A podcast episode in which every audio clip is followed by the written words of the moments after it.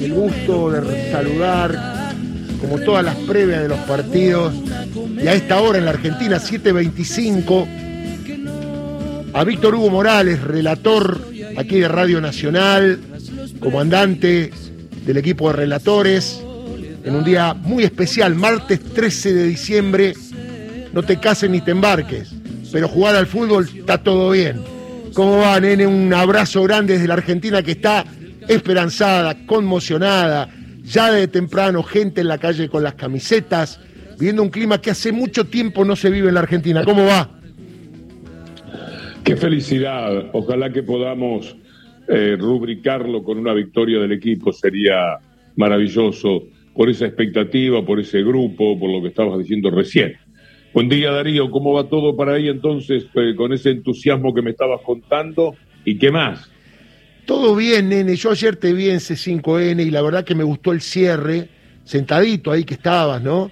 Con un buen buena, buena coreografía detrás, con la gente también caminando por allí, eh, mostrando la gente festejando, porque más allá del equipo, más allá de lo que sabemos, más allá del duro partido con Croacia, nunca me imaginé, te juro, nunca me imaginé, tengo 62, que podía haber gente o medios de comunicación que deseen directamente que Argentina deportivamente le vaya mal, que pierda, que la gente no disfrute una alegría, mezclando la política con el fútbol, que si bien tiene relación, no tiene nada que ver con el sentimiento popular de un trufo deportivo. Y creo que vos trataste muy bien en el sentido de que la gente disfruta la alegría y después en los países sigue todo igual, no cambia nada. Yo digo, no va a bajar la inflación porque Argentina salga campeón. Los jubilados no van a ganar más porque la Argentina salga campeón. Me parece que privar al ciudadano, al pueblo de una alegría porque algunos te marcan de que, bueno, mirá, estamos mal. Nos va bárbaro en fútbol, pero estamos mal y también marcamos a los jugadores, como criticar a Messi, criticar al técnico en su momento. Digo, qué tema sociológico esto, ¿no? Anoche cuando me fui de Telesur, que lo hago muy tarde, como a las 3 de la mañana de acá, me fui a un hospital a un médico porque me hice una herida en una pierna, quería ver si la estaba curando bien porque me tenía un poco molesto y además andaba algo engripado otra vez. Hay algo en el aire para mí acá en Qatar. Hay una arenilla, debe haber algo que despierta eh, alguna reacción, porque es muchísima la gente, prácticamente todos los que conozco que han tenido algún inconveniente. Entonces fui al hospital, estaba haciendo la cola eh, para irme ya, y se da vuelta un catarí de esos con lo que se ponen en la cabeza y con la túnica increíblemente blanca que tienen, son el mejor aviso que uno puede imaginar de un jabón en polvo.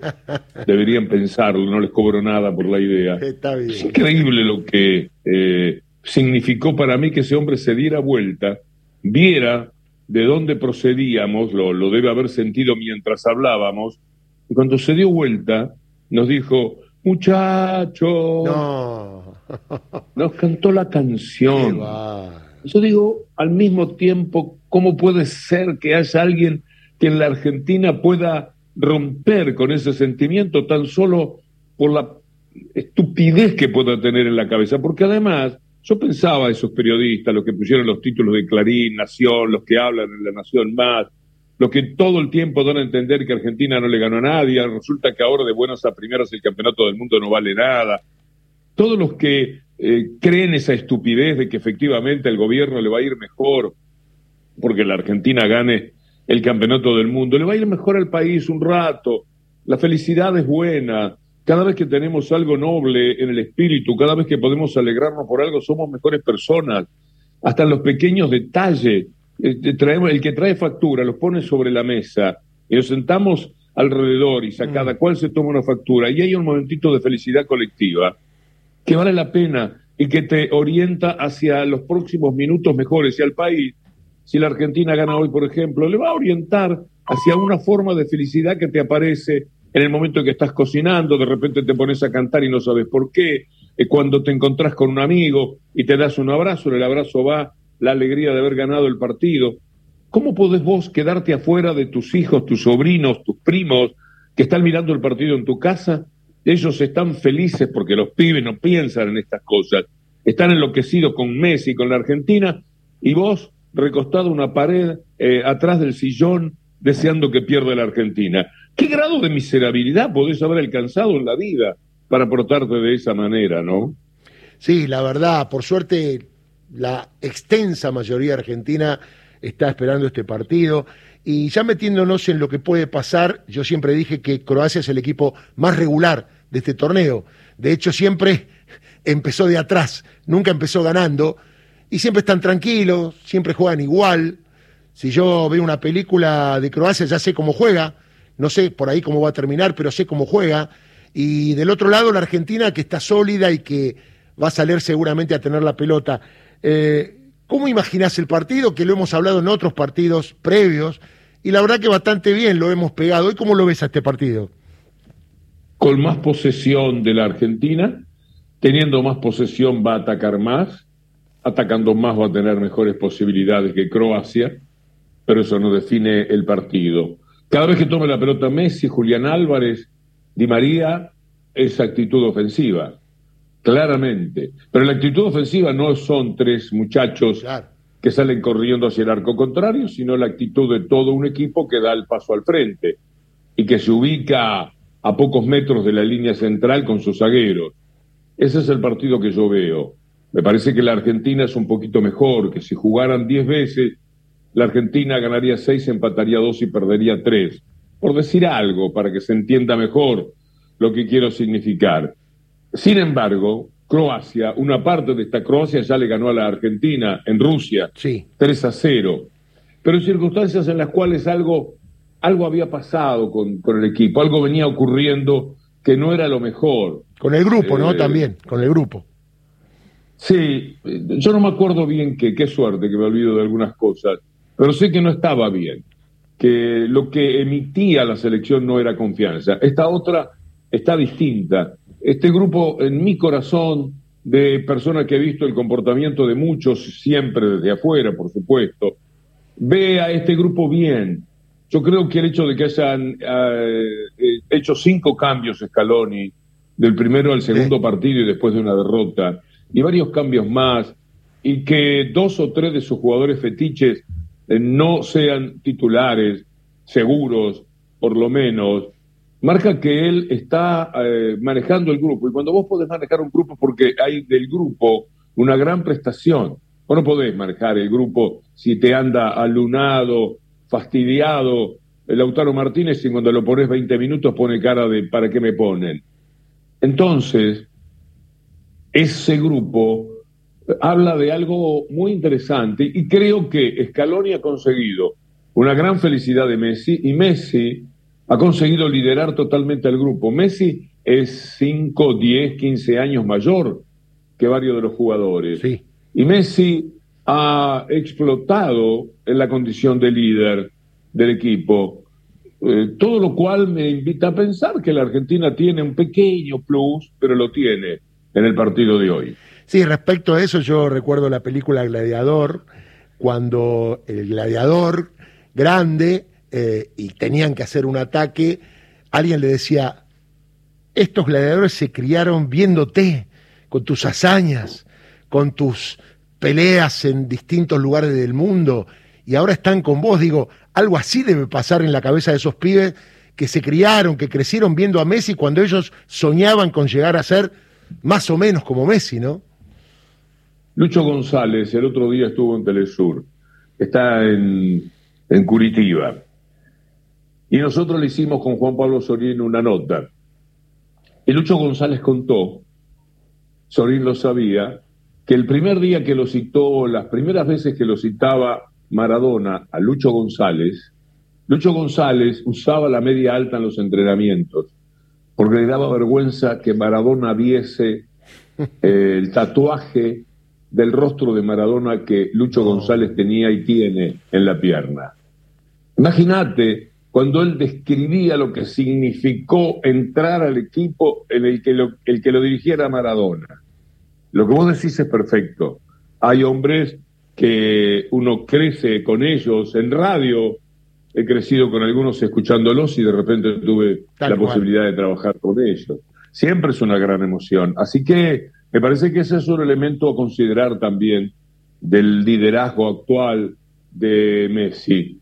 Hernán Casiari hablaba de una cosa también interesante anoche en el programa. Por supuesto saben ustedes quién es Hernán Casiari. Correcto. Y Hernán decía que el cambio de Messi se produjo cuando nació su último hijo. Puede ser.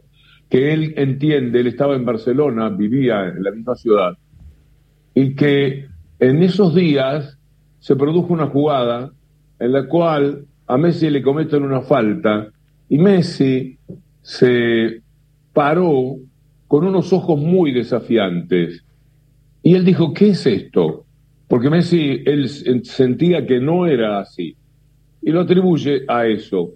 No es una explicación que haya que tomar a pie juntillas. Yo tengo la explicación exotérica de que murió Diego y nació Messi. Sí. Eh, todo, todo lo que pueda decirse, por supuesto, eh, es discutible. Pero la cuestión es que Messi es un líder hoy del equipo y, y, el grupo lo quiere. Pero yo te quiero contar algo más si tenés tiempo. ¿Cómo estás? Víctor Hugo, ¿cómo no voy a tener tiempo? Adelante, maestro. Es como yo vi el tatuaje, yo tenía el tatuaje tuyo y te vi a vos trabajar conmigo. Me pasó lo mismo, dale. Cuando hacía ídolos por el mundo, aquel programa que iba a todos lados donde estaban los jugadores. Me acuerdo. Y les hacía notas. Yo iba tomando contacto con cada uno de los muchachos y por supuesto antes de la nota, después de la nota, como era en sus casas, yo llegaba, tomábamos algo, preparábamos la nota, las cámaras, etcétera, y uno va conversando. Y después, muchas veces te quedas un ratito más porque eh, la conversación se hace grata. En todos los casos me di cuenta que Messi los llamaba todas las semanas a esos jugadores. Eh, es decir, el domingo a la noche se ve que Messi se sentaba, se cruzaba de piernas, se aprontaba el mate y llamaba a Marco Rojo, por ejemplo. Marco, ¿cómo fue todo? ¿Cómo andás? O sobre todo si había alguno que medio se había lesionado o algo por el estilo. Este era un secreto, digamos, en el sentido de algo no conocido, que yo fui conociendo y que me parece que ocurría con casi todos los jugadores. Con lo cual, el liderazgo de Messi ahora está todavía mucho más explicado, porque se ve que es un muchacho muy generoso con sus compañeros. Él preocupado por cómo están los demás. Todo esto ayuda a la selección, es indudable que el equipo tiene pasión y mística. ¿Quién se lo puede negar? Bueno, pasión mística, Messi, Rodrigo de Paul, y una buena planificación como las que ha establecido Scaloni te dan mucha fe. Del otro lado están croatas que juegan fenómeno, que como decíamos el otro día, saben jugar. Para mí saber jugar mm. es una expresión que por ahí no dice nada, pero para mí significa muchísimo. Los tipos saben jugar. No hay una pelota conceptualmente equivocada en el andar del equipo croata. Tienen un altísimo grado de concentración. Eh, se corresponden con una sociedad de altísima autoestima. Es un país rico, con muchos pobres, que se van, que eh, se exilian, pero los que se quedan, que son tres millones y pico, el, el, país es, creo que debe ser la tercera parte del Uruguay, físicamente, pero tiene más población que el Uruguay, 400, 500 mil tipos más que Uruguay. Es una sociedad en la cual, porque es un país pequeño, no te creas que están mirando el mapa y yo jugamos con Argentina, les importa tres pepinos. Están acostumbrados, están entrenados a sentirse grandes. Yo los quiero poco por esas cosas estúpidas que tiene uno, queremos y no queremos, sin demasiadas explicaciones. Yo amaba mi tiempo de estudiante y tenía los Balcanes como un solo país y sé que Croacia no lo quería así, no lo quería de esa manera. Entonces soy más hincha de los serbios, de los bosnios herzegovinos, de los eslovenos, que de los croatas. Pero no tenerles una gran simpatía, porque tampoco se trata de desprecio, más bien, no tenerles una gran simpatía me impide reconocer que es una sociedad eh, que da buen fútbol, que tiene muy buenos jugadores, eh, una elevada autoestima y que saben jugar al fútbol de manera estupenda. Los balcánicos son gente muy dotada para el deporte. Eh, en el básquetbol, eh, bueno, cuántos jugadores, los primeros que llegaron a la NBA eran jugadores de, Yugoslavia, que para mí sigue siendo todo Yugoslavia de alguna manera, por aquello de que cuando yo era pibe amaba a Tito, me parecía que Tito era la respuesta mejor que el mundo podía dar, cosas que te comento al paso, que se meten un poco en las consideraciones espirituales que el partido me merece. Está bueno lo que decís porque acá decimos, viste, cuando uno juega medianamente bien pero no entiende el juego, ese juega la pelota, estos juegan al fútbol, ¿no? Esta es la definición que hacemos acá. Ahora, metiéndonos en el partido, ¿ves un partido largo? Es decir, eh, ¿podrá terminar en los 90 o crees que se va a especular de algún lado para llegar a la largue? O termina en los 90 o no tengo razón en lo que digo y la paridad es mucho mayor todavía. La que me parece que convendría acordar. Sí, el partido puede tener alargue. Yo creo que en algún momento puede ocurrir, si se le da bien a la Argentina, que Croacia se desfonde un poco. Me parece que los dos alargues, Argentina tuvo el suyo también y con mucho nervio, en algún momento le pueden pasar un precio. Hay un momento en el que aunque quieras, no te responde la reacción en un salto, eh, en la concentración al máximo que se pueda tener. Eh, bueno, son consideraciones que... Ay, se nos fue. A ver si vuelve. Estábamos cerrando igual con Víctor Hugo, que está preparado ya para el gran partido de Argentina-Croacia, que repetimos cómo forma Argentina, señor Santiago Paz. Bueno, Emiliano Martínez en el arco, en el lateral derecho Nahuel Molina, Cristian Cuti Romero como primer marcador central, Nicolás Otamendi como segundo marcador central y Nicolás Tagliafico en el lateral izquierdo, Darío. Ahí está, después seguimos porque está el nene, ya estamos con las últimas preguntas. ¿Qué pasó? ¿Qué pasó? No, si te, te, fuiste un poquito, pero poquitos segundos. Eh, decía el tema del partido largo, ¿por qué lo digo? Porque Croacia parece eh, sentirse cómodo en los partidos largos, ¿no? No, no, sabe seguir jugando, sabe tener mentalidad. Yo digo que si el partido se decide en 90 minutos, crecen las posibilidades de que Argentina lo haya ganado. Si el partido va a 120 es porque está muy parejo y el partido está en manos del azar y de los penales. Y tengo la sensación de que este equipo tan ganador de penales eh, con dos arqueros fantásticos como los que tendríamos en cancha, bueno, alguna vez, alguna vez tendría que perder por penales, pero no quiero pensar en los penales. Insisto, si el partido dura 90 minutos, las chances de Argentina me parece que son mejores. Tal cual, y lo último para cerrar y saludarte, viste que en este mundial hay como un pánico de ir ganando. Lo veo en general en todos los equipos y también en la Argentina. Es decir, una vez que va ganando hay un poquito de cuidémonos, la alegría del triunfo, que termine rápido, porque todos los partidos terminan con el que va perdiendo, no dominando solamente, sino metiendo un arco porque no hay contraataque. Digo, esto tiene que ver con, con la instancia que estamos jugando, es decir, a mí me encanta que si vamos ganando nos dominen, pero que tengamos una salidita para meter algún o que otro contra. He visto que en varios equipos que están ganando, se tiran atrás y pierden o dejan de lado esa oportunidad del contraataque. Eh, eh, me parece que tiene que ver con ese miedo escénico de que querés que termine la cosa, ¿no? Sí, son tus nervios de espectador también. Los jugadores están con el cuchillo bajo el poncho, están pensando el contraataque y antes del 2 eh, a 1. Y también durante el 2 a 1 yo siempre vi chances que se iban a presentar para el equipo argentino, y las hubo, eh, para liquidar el partido y hacer mayor diferencia con Holanda. Eh, me parece que es inevitable, que el que va perdiendo pone algo especial y te lleva por delante y te pecha y, y salta un poquito más y vos vas tomando nota de cuánto espacio queda allá arriba.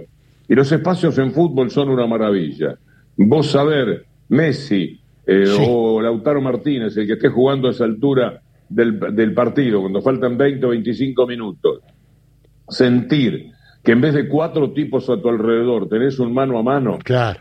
y que si te viene la pelota vas a tener 20 metros tuyos para enfrentarlo con un compañero que, que viene por el otro lado, y es una maravilla para jugar al fútbol. Eso es lo que le pasa a los jugadores, me, me da la sensación, Darío. Está muy bien. Bueno, un saludo a Bea, tu productora exclusiva ya. Un abrazo grande. Bueno, te vamos a escuchar a las 4 de la tarde aquí en Radio Nacional. Antes una gran previa con el gran equipo de relatores. Te mando un abrazo, suerte para todos, que te mejore de la pierna y te digo que la voz sale impecable. Yo sé que vos siempre estás preocupado, tu voz sale impecable, así que suerte en el relato, suerte para Argentina y te saludo como te saludo siempre. Vamos Argentina, carajo. Chao, nene, querido. Chao, chao, chao, chao. Un gran abrazo. Chao, chao, chao.